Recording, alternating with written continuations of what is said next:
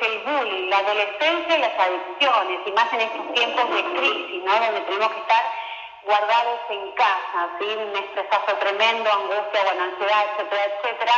Eh, así que, bueno, este temazos para poder concientizar hoy. Sí, vamos a hablar con el doctor eh, Alejandro Alter, médico especialista en psiquiatría, médico especialista en medicina legal, médico especialista en neonatología, máster en adicciones y ex docente en la Universidad Favaloro. Y por supuesto le damos la bienvenida al doctor Eduardo Burga Montoya, médico especialista en psiquiatría, médico especialista en medicina legal, director general del curso de eh, revalidación nacional de psiquiatría, ex vicepresidente de la Asociación médica forense de la República Argentina. Vamos a concientizar bullying, adolescencia y adicciones. Voy a empezar por el bullying, ¿no? ¿Qué, qué tema este del bullying? Se refiere al acoso escolar y a toda forma de maltrato físico, verbal o psicológico que se produce entre escolares de forma reiterada y alto largo del y a lo largo del tiempo. El bullying suele tener lugar en el aula y en el patio de la escuela. Este tipo de violencia por lo general afecta a niños y niñas de entre 12 y 15 años, aunque puede extenderse a otras edades. Cuando se habla de bullying, hay que establecer que los profesionales expertos en la materia tienen muy claro qué perfiles tiene el acosador y el acosado. Es muy importante saber el perfil del agresor y la víctima, ¿no es cierto? De, bueno, también saber el perfil, porque el acosador siempre va a esa persona a la que no tiene algún tipo de reacción, es tímido, tiene una baja autoestima, o es tranquilo, ¿no? Porque por eso vamos a preguntarle qué, le pasa al agresor que agrede, ¿no es cierto? ¿Cómo es el ambiente en el que vive ese agresor? Y el bullying, el bullying comienza desde, el hogar, o sea, por algo va, la, ese niño o ese adolescente a, hacerlo en, el colegio o en otro lado, o sea, alguien de la familia lo hace, o, algún destrato, o algún pienso, digo, eh, vayamos a, como hacemos siempre con el doctor, chequeemos primero el hogar, cómo son esos padres, los perfiles de esos padres y cómo es ese niño que después se va a, otro lado a, repetirlo, ¿no? De alguna manera. Entonces, bueno, creo que todos pasamos bullying en nuestra vida, aunque sea una vez y de grande. O sea, bullying te hacen por cualquier cosa, ya no es. Antes era por los anteojos, porque si eras inteligente, o tenías un sobrepeso, o si eras Ahora te hacen bullying por todo. O sea, el agresor tiene esa necesidad de querer agredir. ¿Por qué? Y también lo que busca son cómplices. Pues yo no creo que uno se anime muy de vez en cuando, pero digo, es como que el agresor necesita su, el espectáculo, ¿no? Digamos, cómplices para que se sienta más fuerte, para poder invadir, ¿no es cierto?, minar a, la víctima, ¿no es cierto? En, en, este caso, es muy triste lo que estamos hablando. Bueno, doctores, bienvenidos. Eh, muchísimas gracias a cada uno de ellos y bueno, a concientizar estos, estos temas que son eh, muy importantes y necesarios y que no termina, no termina. Bueno, muchas gracias por la bienvenida.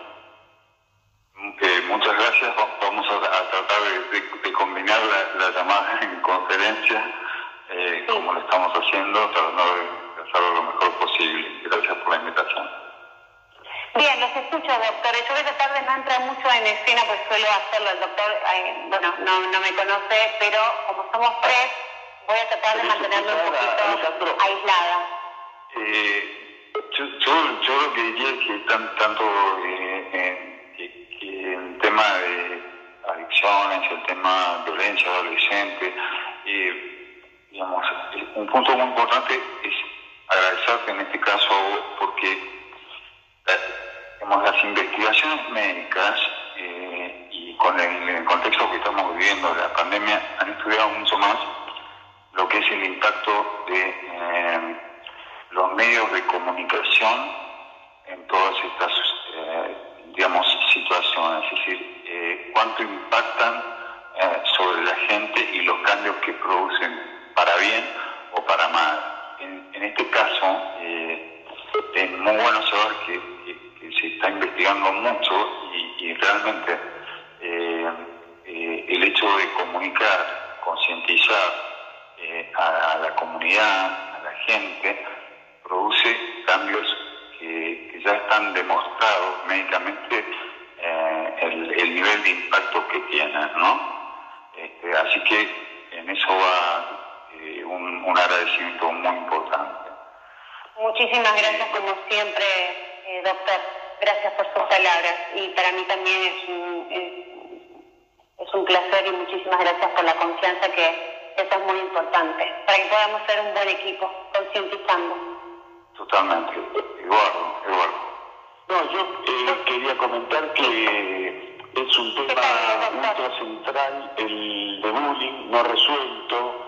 Eh, coincido que es eh, valiosísimo el tema de empezar a especificar que no hay persona que no haya recibido esa presión y esa violencia del bullying. Y entonces como dice el dicho, que la caridad empieza por casa, es primero entender y no olvidar esa etapa de la vida donde eh, en medio de los grupos escolares siempre no hay nadie que se haya salvado de esa violencia, digamos. ¿no?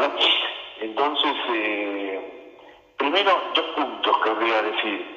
Eh, hay, esta violencia viene de la casa, es clara, y es una violencia que digamos, tiene un punto donde es evitable a través de esta situación que estamos teniendo ahora, que es un enfoque, por decir así, psicoeducacional, de difusión, o sea, de formar conciencia y de, transformar hábitos, pero tiene un ángulo donde no es transformable porque, eh, digamos, hay una violencia que no, eh, muchas veces no es educable porque es por la patología de carácter eh, de los padres. Entonces eh, los hijos reciben esa violencia y eso muchas veces no es permeable al sistema de información, al sistema educativo, al sistema, y es más, evita esos circuitos porque eh, reconocen ese tipo de violencia y evitan esa, esa modalidad de cambio.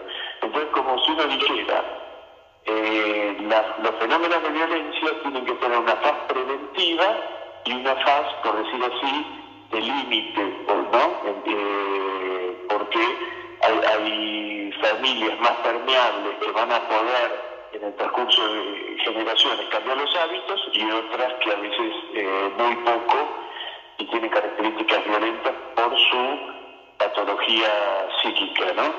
Entonces, en este sentido, para, para cubrir a los adolescentes, hay que hacer lo que nunca se hace, y acá desde mi experiencia, eh, de lo que yo recuerdo como adolescente, ¿no? En la época de, que más se manifiesta esto, que es eh, la última parte en primario y en la secundaria, ¿no? Eh, la, gente sufre el bullying, los, los chicos, los adolescentes sufren el bullying, y no hay forma el principal eh, agujero que yo encuentro es que no hay una interconexión profunda para que los chicos se puedan defender. O sea, hay una desconexión entre los docentes y los alumnos.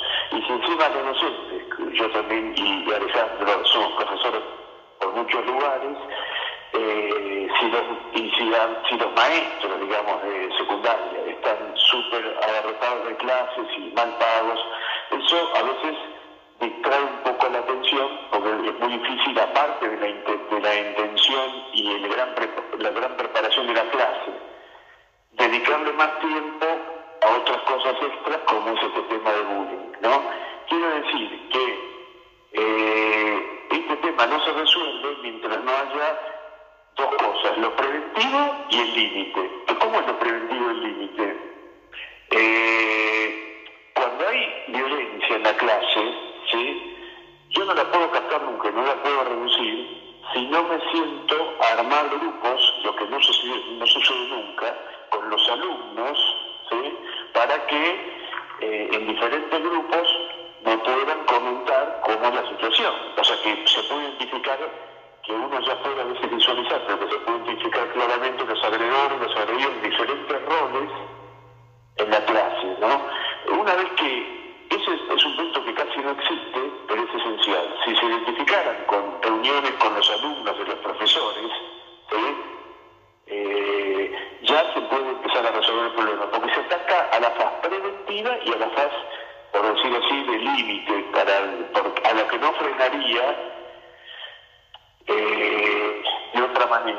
Quiere decir que entonces hay que hablar con los alumnos y cuando se identifica se pone límite al que se ve como agresor, digamos. Entonces genera diálogo y a la vez límites. Entonces empieza a haber una mayor contención. Si no, hay alumnos eh, que quedan toda la vida a merced del bullying y eso es terrible. ¿no? Yo, yo me acuerdo, podría poner, Alejandro seguramente también, miles de ejemplos. Yo tenía un compañero, por ejemplo, que lo llamaban eh, Rosita, ¿no? Eh, aludiendo a, como criticando su, su, forma de moverse y su sexualidad, ¿no? Eh, entonces, yo me imagino ahora, ¿sí? Que este compañero se levantaba todos los días para ir al colegio y era una tortura vivir, que lo llamaran así, y, si no hay conexión de esto con los eh, profesores y diálogos, por ejemplo, yo puedo decir, eh, a ver, coméntenme los sobrenombres de ustedes, coméntenme cómo lo están pasando en clase, coméntenme con quién la pasan mal. Eso no existe en los colegios, pero si hay eso a fondo, es un territorio para cortar con el bullying, ¿no? Pero eso implica una dedicación mucho mayor, muy complejo, ¿no? Y como no sucede, eh, el bullying es la descarga de la violencia de la sociedad sobre los padres, con su propia patología psíquica los padres, que ya tienen características violentas y justifican la violencia, ¿no?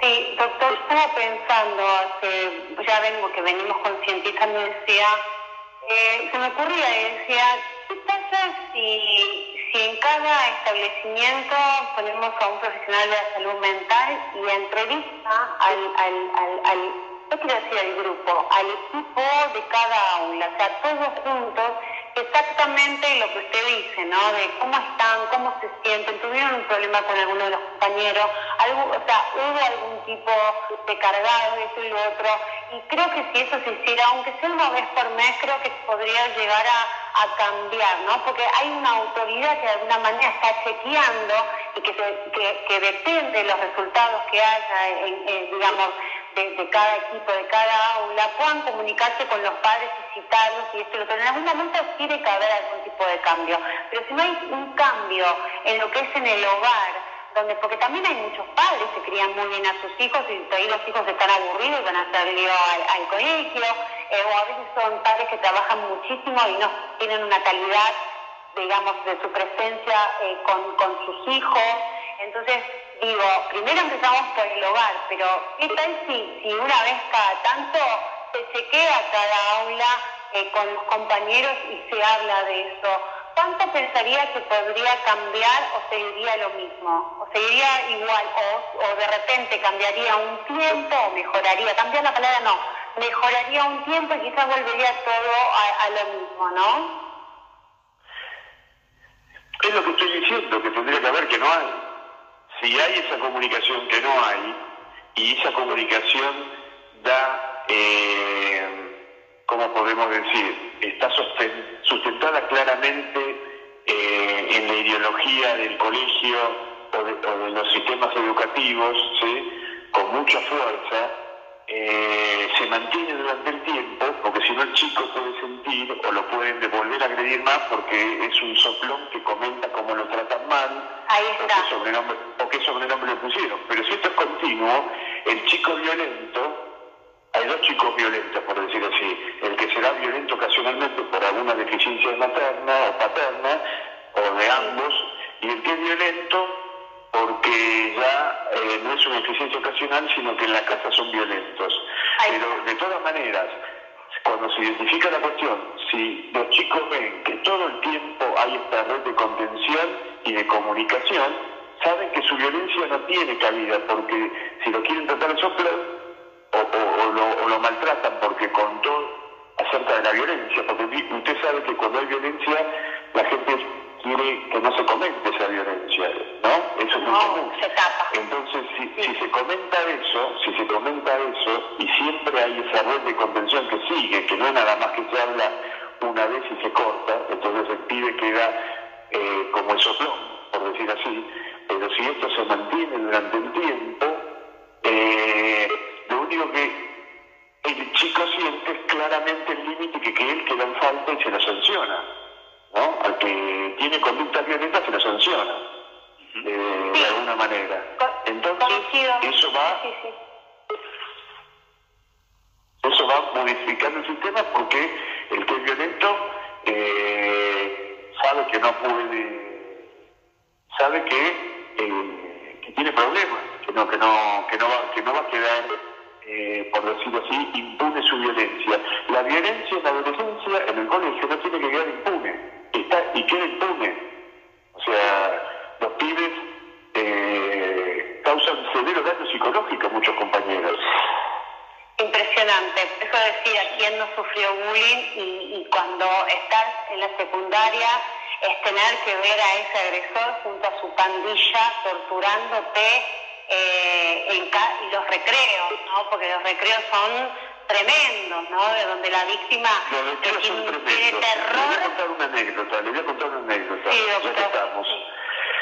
No cuando estaba en primer año, cuando yo estaba en quinto año, cuarto año, quinto, en quinto año específicamente, en quinto año y en cuarto año, había una banda de mi mismo año que se autotitulaban Los Menes los menes es una forma, men en plural es hombre, no, que no, no tenía que ponerse plural porque era plural, pero ellos habían hecho el plural del plural, los, se autotitulaban los menes.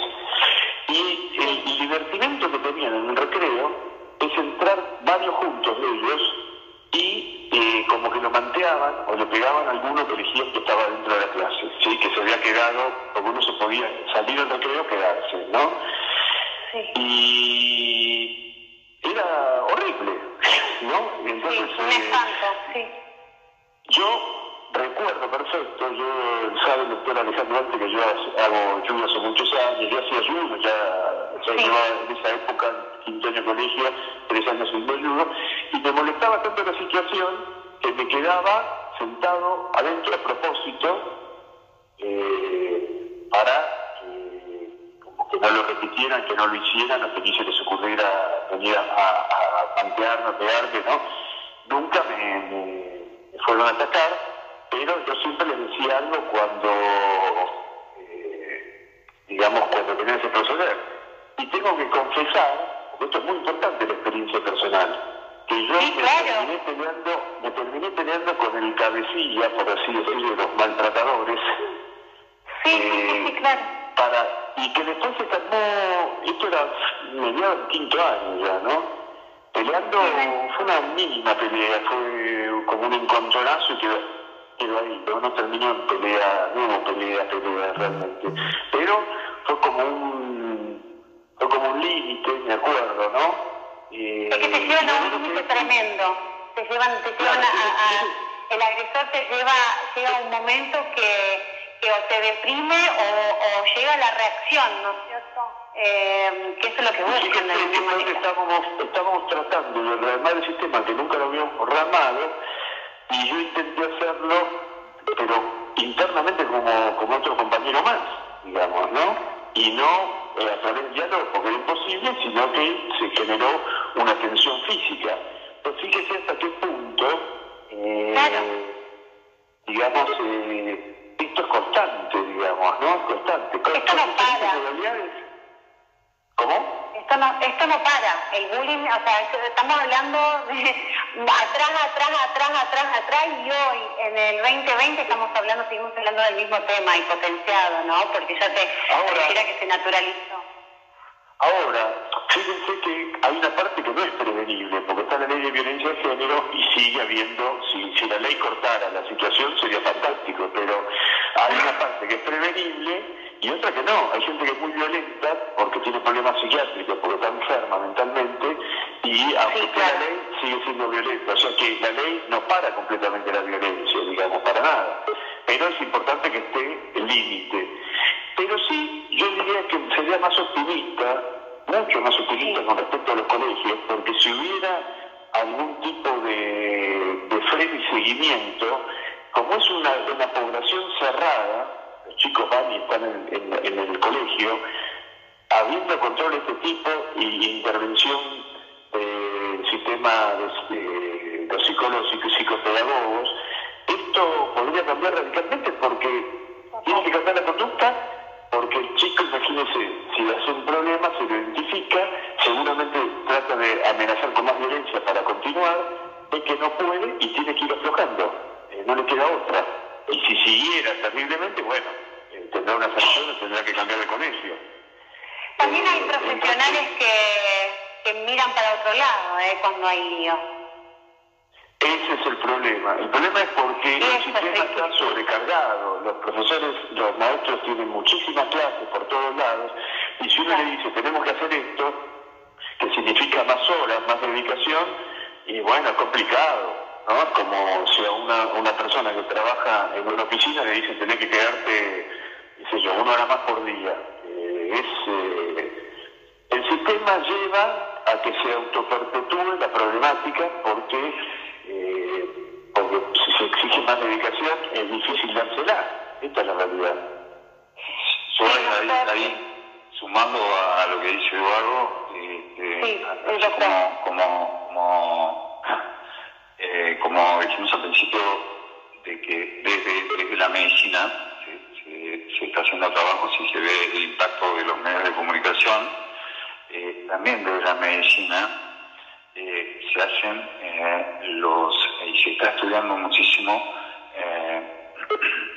no, solo en el tema bullying, sino en el tema adicciones desde ya, pero los programas médicos están basados en una intervención temprana de, los niños, o sea, de los niños cuando son chiquitos, es decir, tanto el bullying, o sea, la violencia, como el tema de las adicciones, como tantos otros temas, para la medicina actualmente, eh, la, forma de resolverlos es eh, interviniendo, interviniendo eh, cuando los chicos son muy chiquitos.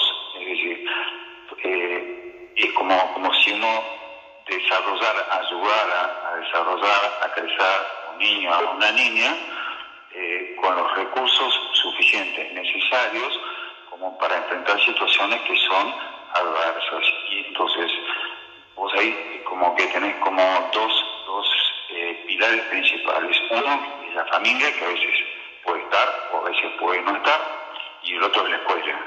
¿no? Entonces, eh, y dentro de esos dos pilares, si se suman, bueno, muchísimo mejor, identificando, eh, digamos, cuáles son los factores de riesgo para que una determinada situación o un determinado chico o chica em, eh, tiene cuáles son factores de riesgo y cuáles son los factores de protección. Y tanto las escuelas eh, como las familias deben saber, eh, digamos, cuáles son para poder, para poder, digamos, crear, criar niños, digamos, más fuertes ya sea en el tema bullying, ya sea en el tema Reforzar la autoestima, doctor. Es importante reforzar el trabajo, hay que hacerlo en casa, doctor. Reforzar el autoestima. Y también hablamos de los mil días, ¿se acuerda? O sea, sí, sí, sí, yo, te dije algo, algo que, que, de lo que está publicado en el mundo, ¿no? que ojalá llegara a las escuelas, este, pero que, que, digamos que se debe trabajar con esto con chicos chiquitos, no, no, no cuando los problemas están instalados. Porque una vez que están instalados realmente es muy complejo, pero todos estos temas, eh, lo que es violencia adolescente, lo que es adicciones, tienen, tienen un lado bueno, eh, que, son evitables. Y son evitables cuando la prevención se realiza, pero se realiza basada sobre lo que está estudiado en, en, la medicina. Entonces, por ejemplo, para, que toda tu audiencia pueda, pueda entender. Si vos decís, eh, bueno, a ver, eh, ¿cuáles son los factores de, protección, por ejemplo, para un, para un chico? Eh, digamos, bueno, es, por ejemplo, cómo los padres trabajan, entre comillas, para enseñarle a comunicarse a sus chicos cuando son chiquitos. cómo, cómo también enseñan a cómo ponen límites, ¿eh? cómo se instala en la familia una disciplina que sea una disciplina apropiada ¿eh? y que sea más consistente, que sea firme con, las reglas, ¿no? Entonces, eh, eso por un lado fundamental. Y la escuela, con los chicos chiquitos en nivel inicial, y, esto, esto de hablar con, las maestras y con la directora de las, del nivel inicial, hay una cosa que es central, que es el, enseñar eh, lo que por ahí se escucha tanto, que es eh, las habilidades sociales, el desarrollar las habilidades sociales en los chiquitos que están en nivel inicial. lo cual implica que lo que hablamos algunas veces de autoestima, hablamos, eh, implica que el chico ya desde chiquito aprenda a hablar, aprenda a comunicarse, aprenda a, tener eh, la posibilidad de decir no a determinadas cosas, y entonces ese, nivel de estima este, va, a desarrollarse eh, eh, para bien, muy para bien. en los dos momentos quizás donde, donde las intervenciones son siempre las más oportunas, oportunas y necesarias, que son como con los, periodos de transición en el desarrollo de, un niño, que es eh, uno que es fundamental, que es el ingreso a la escuela primaria, eh, donde está muy vulnerable, muy susceptible, y el otro es el paso de la escuela primaria a la escuela secundaria. Entonces, eh, las escuelas tienen que estar centradas ahí y los padres que, pueden hacerlo, para lo cual no se necesita ser un científico, se necesita eh, hablar con los chicos, o sea, hablar, hablar y enseñarles a hablar también, ¿no? Lo cual no tiene que ser un lenguaje científico, eh, eh, es, el hablar es, algo que, que, ayuda mucho, enormemente, a un chico a, crecer bien también a poder expresar sus sentimientos y, lo que siente. Entonces, si vos tenés un chico pequeñito creció de esa forma, es muy difícil tanto eh, se involucra o se ven eh, involucrados de una forma en situaciones de violencia o en situaciones de drogas o lo que fuera, que de alguna forma también, y, Eduardo sobre esto, cómo, cómo se relaciona también eh, la, violencia adolescente con el uso de, la droga, ¿no? Que están muy a la mano. Eduardo, ¿no? Sí, yo creo que ahí de vuelta tenemos que estar, si dijera, tenemos que establecer dos, dos poblaciones de adolescentes y de futuros adultos. digamos, hay como dos poblaciones de gente que va a tener, va a terminar utilizando drogas, ¿no? Los que mayormente tienen problemas afectivos, ¿sí? ausencias, abandono, maltrato, eh, violencia grandes frustraciones, mucho sufrimiento, duelos, eh, duelos tempranos, ¿no? Eso es una población que es mayoritaria. La minoritaria, ¿cuál es? Chicos que tienen vulnerabilidad psiquiátrica eh, psiconeurobiológica, que quiere decir que eh, tienen ya cierta problemática psiquiátrica latente ¿sí? estos chicos, eh, muchos son borderline, futuros borderline, eh, otros son, tienen alguna, digamos, vulnerabilidad biológica para cuadros eh, limítrofes con la psicosis, otros cuadros psicóticos, otros limítrofes o desencadenando futuras depresiones, y otros eh, limítrofes o desencadenando futuras bipolaridades. Esa población es la minoritaria, digamos. Vamos a suponer que son menos del 10%, menos del 15%. El 85-90% son la problemática psíquica, eh, familiar, ¿sí? Y, el tema es que esas son las, las, poblaciones más vulnerables para, eh, para más adelante o ya en, en la adolescencia relativamente tardía, empezar a consumir, algunos más temprana, ¿no? Pero empezar a consumir sustancias, ¿no? Digamos, eh, y ese es todo un tema porque mientras no haya un canal eh, de diálogo, ¿sí? Eh, y, o, de tratamiento, es complejo porque se va aumentando la problemática y, el sufrimiento y la, y la sensación de angustia, de impotencia, de frustración, de tristeza y también, ¿por qué no?, de depresión en estos chicos. Entonces, eh, van queriendo escaparse de eso, tratando de, de, una forma primitiva, lo primero que encuentran a su paso, ¿sabes? Cuando, cuando empiezan a tomar alcohol, 17 años, 16 años, 18 años, ¿no? van encontrando algo donde como tener una un escape, una elación, una evasión, eh, algo que los, que los saque de su rutina sufriente, por decir así. Entonces, eh, eso es muy complejo y tiene que ver con, eh, como, como nosotros decíamos, con el medio familiar, o sea, cuando llega a tener connotaciones sociales ya es más tarde, quiere decir que ese chico tuvo problemas que tocaron eh, lo social, por ejemplo, perdió el trabajo, eh, no quiere estudiar, ¿no? Es, psicosocial. Pero mientras no pasa a otra área más externa, por ejemplo, que queda en, la casa, eh, si la casa no, no actúa, si la no actúa, no hay mucha salida, porque es fundamental los familiares que entiendan cómo tienen que ayudar y que pueden identificar qué le pasa, qué le pasa a ellos y qué, le pasa al chico. Porque también hay otro, otro punto donde uno puede hacer difusión, ¿sí? por supuesto que es importante, eh,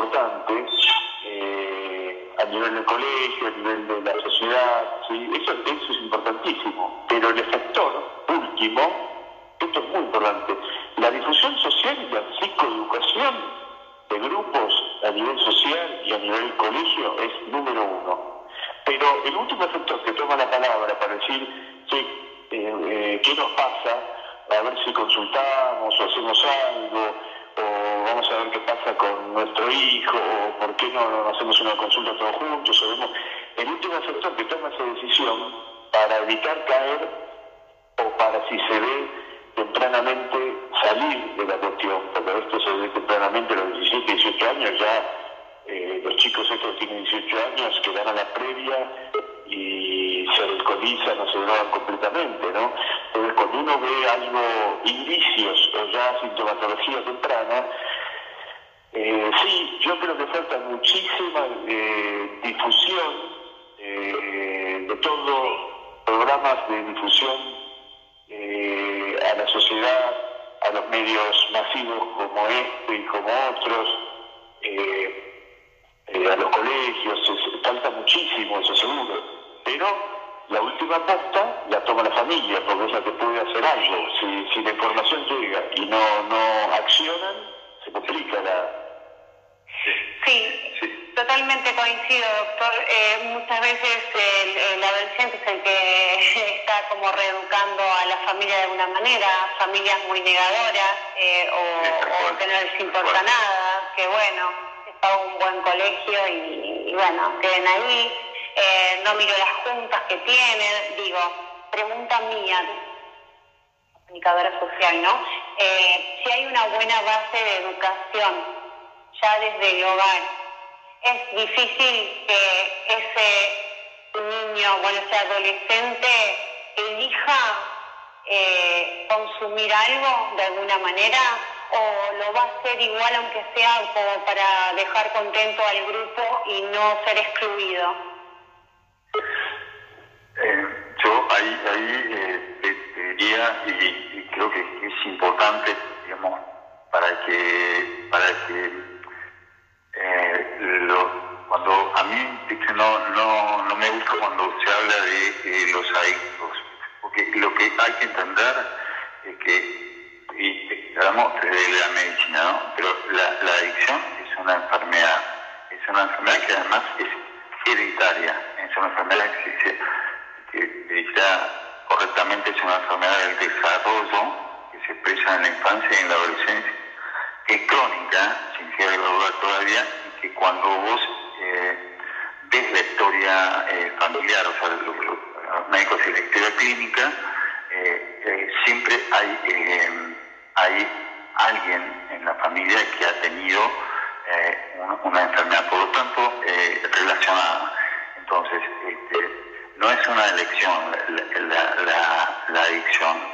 Eso, es muy importante saberlo para que, para que nadie se sienta estigmatizado, digamos, con eso. Entonces, no, hay personas que pueden estar más predispuestas. Eh, eh, por supuesto, por supuesto. Y, y tan, pero, pero contestando esa, esa muy buena pregunta que vos hacés, es decir, uno, un chico puede tener ese, ese, ese, ese lado biológico que como si te dijera, tiene un pequeño defecto en el sistema nervioso central, pero si tuvo ese, eh, ese apoyo familiar de la infancia, de la primera infancia, de esos primeros años de vida, y después tiene una escuela que, lo apoya, que lo contiene, esa enfermedad, ese pequeño defecto en el sistema nervioso central, que lo podría llevar eventualmente a una adicción, prácticamente imposible que, que, vaya, que se exprese la enfermedad.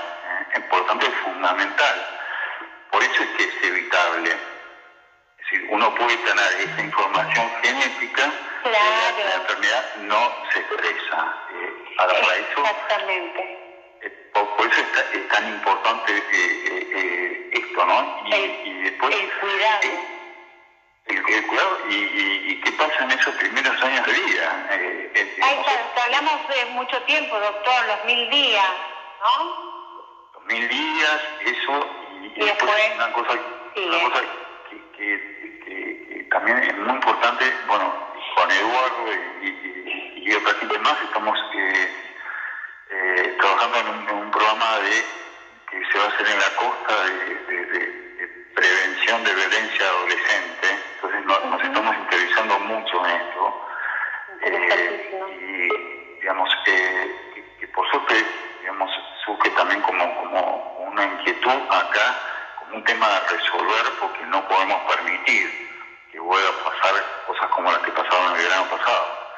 Entonces, este, este, vamos, eh, estamos escribiendo, estamos trabajando, todo un grupo de gente eh, para evitar esto. Pero lo que queremos por ahí como dato más importante, como información más importante, es que para que ese, esa violencia ocurra, eh, ahora me refiero puntualmente a, lo que pasó en GS y toda esa situación tan triste, eh, en general ese nivel de violencia va a ir acompañado del uso de sustancias, básicamente, básicamente del alcohol. ¿Por qué el alcohol? porque el alcohol es un gran desinhibidor, entonces este, eh, permite, eh, desinhibe y permite que esas conductas se puedan expresar. Entonces vamos a, la primera propuesta de ser muy rigurosos con el tema del alcohol en los adolescentes en la costa. Claro, esto tendría que eh. tener, eh, tendría que tener una, digamos, armar toda una red para eh, con estos temas, eh, ¿no? Bullying, adicciones, violencia. Tendría que, haber un, tendría que haber un programa eh, con una.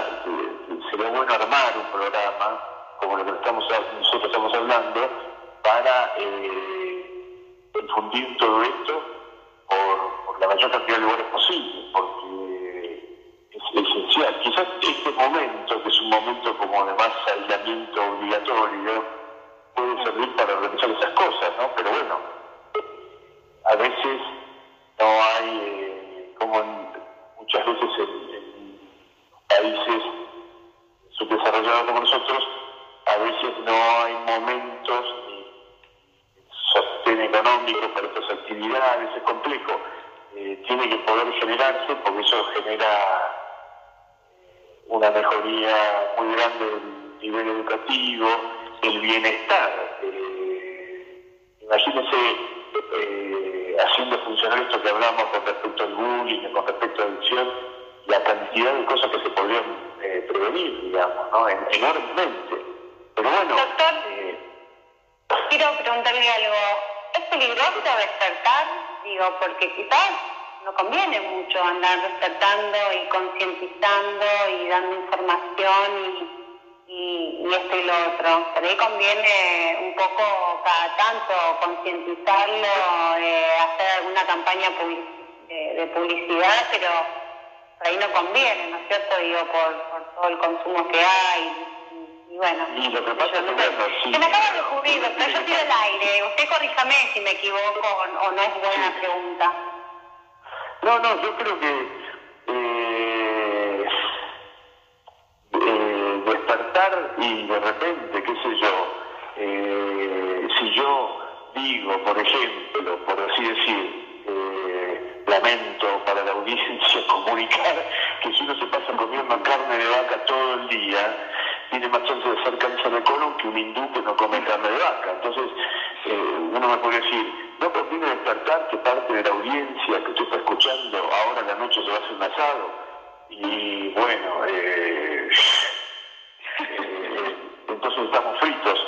Yo creo que eh, está muy buena la pregunta porque cuando yo tengo, y los conoce creo que los vio Alejandro, yo grabé en la Asociación Médica unos eh, que están en YouTube, unos audios de, sobre unos videos sobre drogas cortitos y está excelente la pregunta porque cuando, cuando yo lo grabé estaba pensando en eso Digo, esto yo no lo voy a grabar para médicos que me escuchen ni para los padres. Estoy grabando, está pensándolo, eh, que el oyente era alguien que está consumiendo o que puede consumir. El oyente mío imaginario era ese.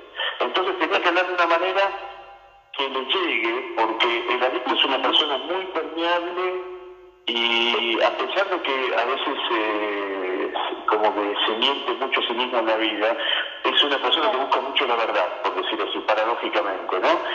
Entonces yo digo, les voy a hablar a ellos de una manera que no sea la típica diciendo esto es malo, es malo, es malo, sino bastante neutra y tratando de, que lo pudieran escuchar, ¿no?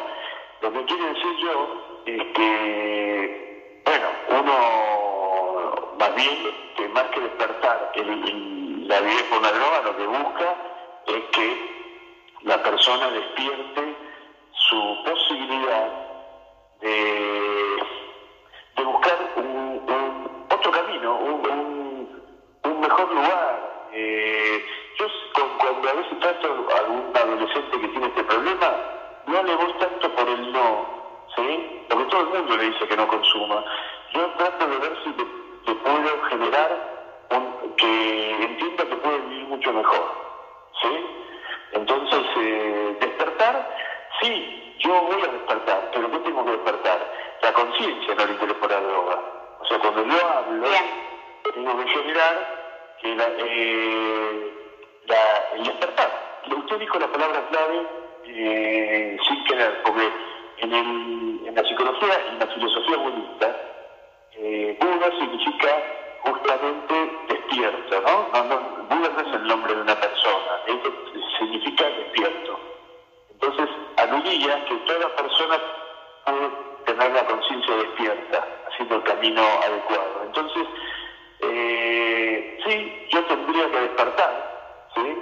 Esa persona a su propia elevación del nivel de conciencia, por lo cual las drogas se van a ir corriendo paulatinamente. Estamos hablando de los casos, eh, todos los casos, pero sobre todo la prevención, sobre todo los primeros y los intermedios, digamos, después los casos más graves, ya no solo estos, sino que quizás una charla como la que estamos teniendo con Alejandro ahora puede servir para que esa persona urgentemente se vaya a tratar o a internar en todo caso, ¿no? Porque ahí hay diferente gravedad.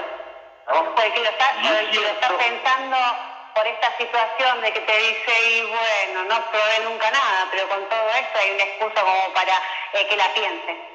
Yo considero que mi trabajo, o sea, yo como comunicadora siento que despierto, ¿sí? Eh, en mi trabajo. Ahora, eh, nosotros estamos hablando de estos temas, entonces por eso se me ocurrió preguntar si también sirve, ¿no? De alguna manera, y qué tan peligroso puede ser. No, no, peligroso de ninguna manera, porque si, digamos, siempre va a ayudar, siempre va a ayudar, porque la persona que escucha, alguna la va a desestimar lo que escucha, otro menos, otro lo desestima ahora, pero le queda dando vueltas en la cabeza y, y eh, más adelante... Lo dejó pensando. Eh, dejó pensando, ¿sí? Pero me parece que sobre todo no hay que hablarle como, lo digo chiste, ¿no? No hay que hablarle al adolescente como un viejo, viejo gruñón que las drogas son todas malas. Que ya lo sabemos eso. Pero de otra manera que le genere eh, despertar una alternativa.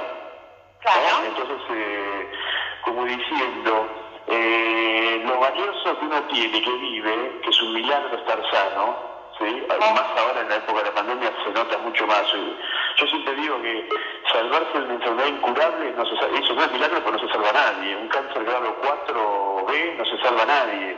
Entonces el milagro no es eso, el milagro es estar sano y vivo ahora.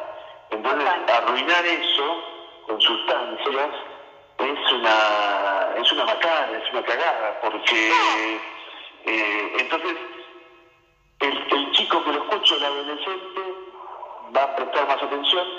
Seguramente presta más atención si va en su canal de comunicación. Veo que al adolescente que hablarle en su frecuencia, eh, como a toda persona, porque yo tiene que hacer terapia a una persona anciana no le puede hablar como una persona adolescente. Entonces, si, el discurso llega al adolescente, algo va a pagar la oreja, por decirlo así. Sí, y, y eso tiene que tratar de hacer. Eh, me parece. Totalmente. Sí, sí, sí, sí, sí, totalmente. Nos quedan 10 eh, minutos, lo voy a alargar, unos 10 minutitos más, eh, porque está muy interesante y aparte es la primera vez que tengo dos profesionales en la telefónica, ¿no? Entonces me parece que aprovechar eh, este equipo eh, con, con, estos temas, 10 minutos más podemos seguir charlando. Eh, doctor, la verdad es que maravilloso esto eh, y que me gustaría después en, otra ocasión, si me permiten, poder hablar sobre el acoso laboral, ¿cierto? Eh, tres juntos, si, si tienen tiempo, como decidan. Me parece, eh, ya que estamos con este tema, seguir avanzando, ¿no es cierto?, con, lo que es el abuso, el acoso, bueno, la, la y el trabajo que se ve tanto y, y muchos tienen que callar, ¿no? Eh, porque, bueno, cuidan una familia o es la única entrada que tienen, pero bueno, eso eh, dejarlo para otro próximo día. Y con respecto a estos temas que estamos hablando, eh, este, que es maravilloso que podamos concientizarlo, digo que mi pregunta, en esta crisis que hoy estamos pasando, donde muchos perdieron su trabajo, donde muchas personas no llegan a fin de mes, eh, donde eh, no se sabe, una incertidumbre, digo, cuánto aumentó el tema de la violencia y de las adicciones. Ahí, digamos, eh, sí, te, puedo decir que aunque, aunque mm, parezca increíble, este, lo, que imagina la gente es que o el mundo médico eh, tendería a imaginar que habría muchas consultas médicas porque eh, los chicos o las personas que tienen el, problema de las adicciones estarían eh, presentando lo que se llama un síndrome de abstinencia, porque no, tendrían la droga. Pero está, en, la Argentina está pasando todo lo contrario Nunca eh, se facilitó tanto el narcotráfico como en este momento. Este, es uno de los problemas que, que, que marcó bien el, ministro de acá de la provincia de Buenos Aires que en los deliveries y en estas cosas es donde más se reparte eh, droga en este momento y con más facilidad que antes. Entonces no estamos viendo eh, ni atendiendo gente con problemas de abstinencia, todo contrario es increíble, pero esto está pasando. Este, y, por otro lado, eh, una, cosa que, no me gustaría dejar pasar es que eh, estamos hablando tanto de adolescencia, pero que, que también sepa que, eh, que de lo que es la población argentina, un 20%, 20% de los 40, no sé, 44, 45 millones es adolescente. Eh, eso está entre los 10 y los 19 años, o 10 y 23, como, se defina, no importa, pero es adolescente. Entonces, eh, imagínate eh, la cantidad de adolescentes que tenemos en la Argentina, es enorme. Eh, y un punto central ahí es que, este, este, rango de edad en la Argentina, el, promedio de edad de embarazo está en ese rango de edad. O sea, el embarazo adolescente es como, como el, está en el promedio, en, el momento que coincide con el momento del consumo. Entonces, eh, nosotros nos centramos, nos centramos muchísimo en, esa franja de edad con respecto eh, al, tema del embarazo y también eh, este, el, consumo de. Y ahí esto, esto lo quiero mencionar porque me gustaría poder decirles a, las mujeres adolescentes que están cursando un embarazo que por favor no tomen alcohol nada de alcohol, que es, hagamos la salvedad, generalmente se, se clasifican las drogas entre ilícitas legales e ilegales, y el alcohol se lo pone como una droga legal. Ahora, eh, eh, el alcohol es muy importante que la gente sepa que es la causa del retraso mental eh, más frecuente en el mundo. Entonces, en, el, embarazo no hay que probar el alcohol nunca, nada. Eh, esto es importantísimo que, se, sepa, eh, que se conozca. Eh, después viene el tabaco, que causa, es la causa más frecuente de lo que se llama síndrome de muerte súbita del lactante, que es lo que eleva tanto la tasa de mortalidad infantil. Y después vienen esas otras drogas ilegales en la Argentina, pero, pero con una prevalencia eh, muchísimo más baja, que obviamente causa un daño enorme. Pero tenemos dos sustancias, que son el tabaco y el alcohol, que se venden libremente y que provocan estos efectos en los recién nacidos. ¿eh? Así que por favor, a las mamás estén embarazadas, no fumar no tomar nada de alcohol cuidarse, que es, bueno, prevención salva vidas y esto de esto es muy serio, porque aparte puede tener eh, efectos muy graves sobre ese bebé. Eh, bien, vamos por finalizado esta eh, hermosa entrevista y, agradecida. me sentí muy cómoda. Gracias a cada uno de ustedes. Bueno, buenísimo, yo agradezco mucho y quizás hablamos entonces más adelante por el tema de, de acoso laboral. Eh, ¿Qué le parece el tema, como, doctor?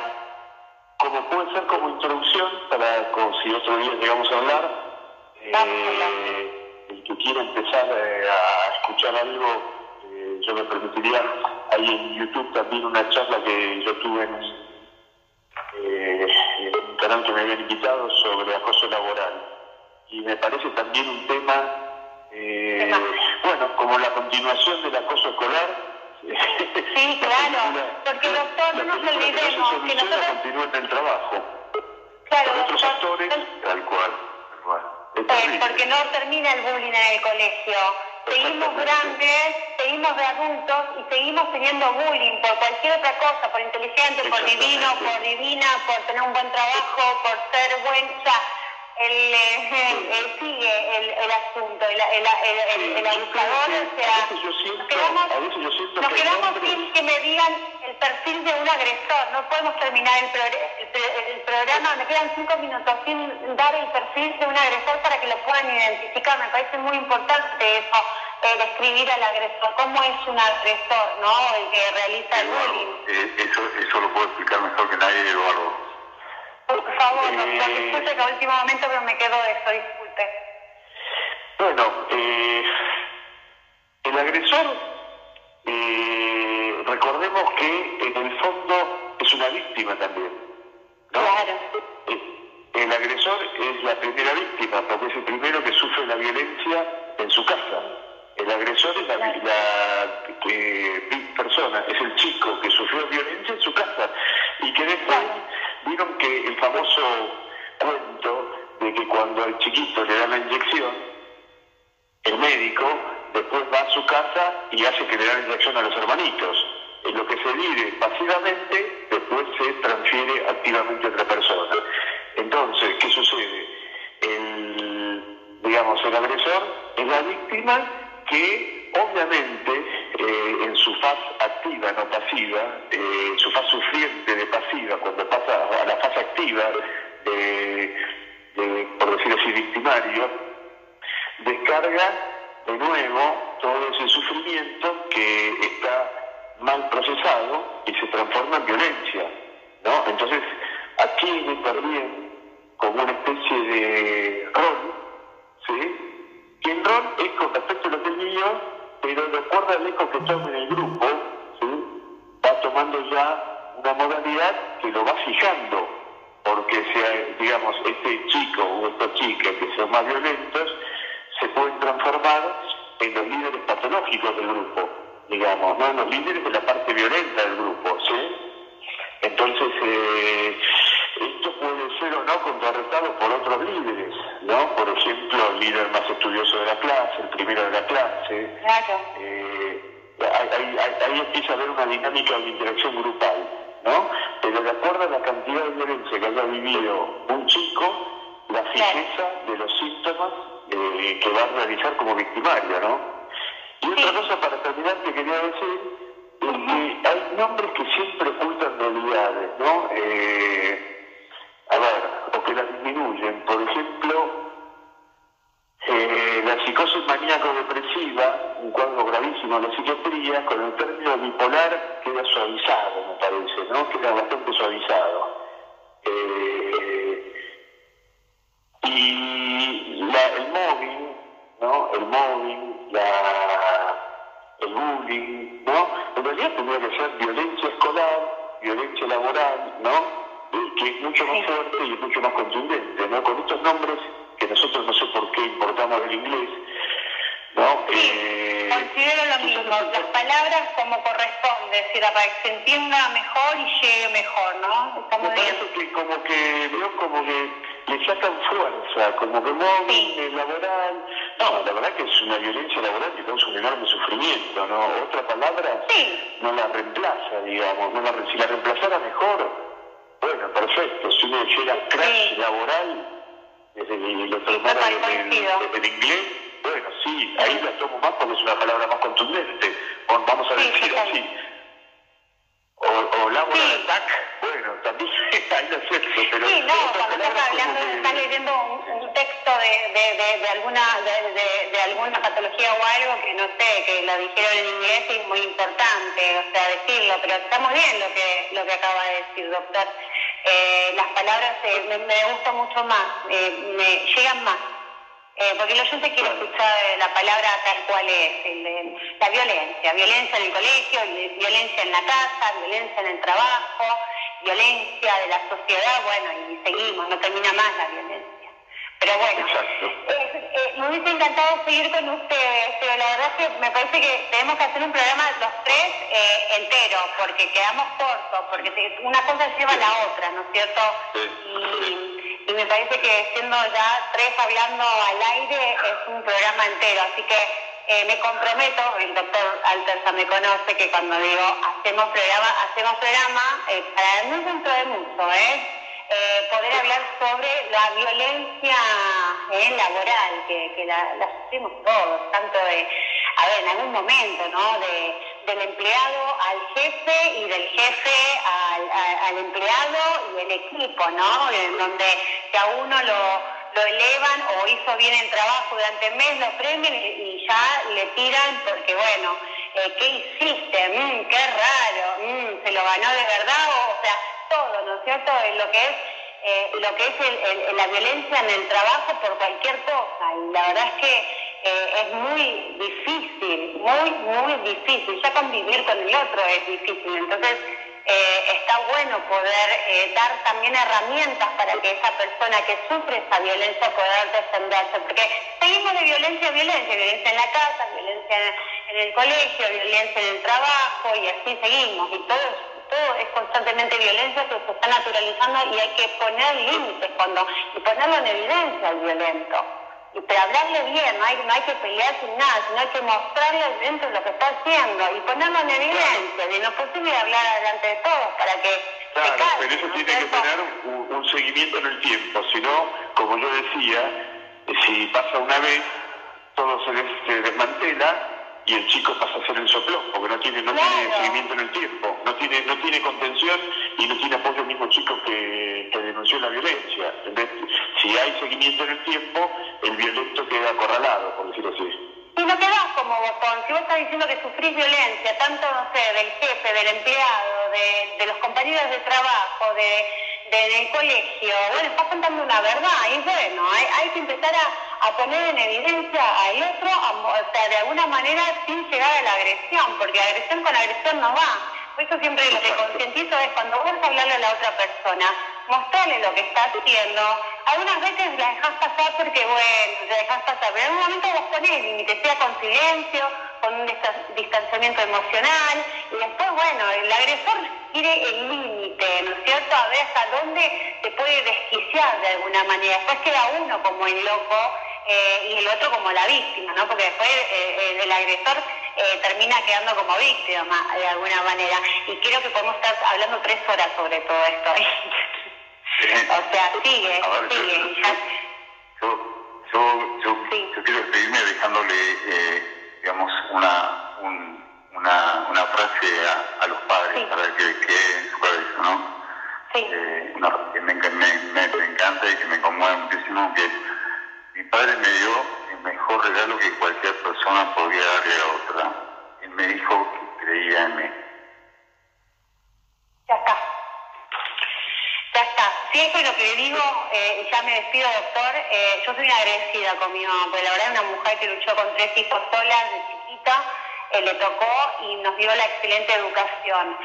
Eh, la tomé, la seguí y la y, seguí mejorando, ¿no es cierto? Porque uno puede tener una gran educación y después puede tomar el camino que se le dé la gana. Y lo que siempre dije es, con todo lo que le costó a mi mamá en la vida, tantas cosas, y lo que sufrió, o sea, qué feo sería no aprovechar eso que nos dio tan lindo, ¿no es cierto? Y, y qué mal me sentiría yo como persona, porque me depositó confianza y me dio la libertad, toda la libertad para que yo sepa utilizar ese poder. Entonces, bueno, yo vengo, yo vengo de la misma situación, somos tres hermanos y somos tres hermanos médicos, así que es la misma situación, la misma situación.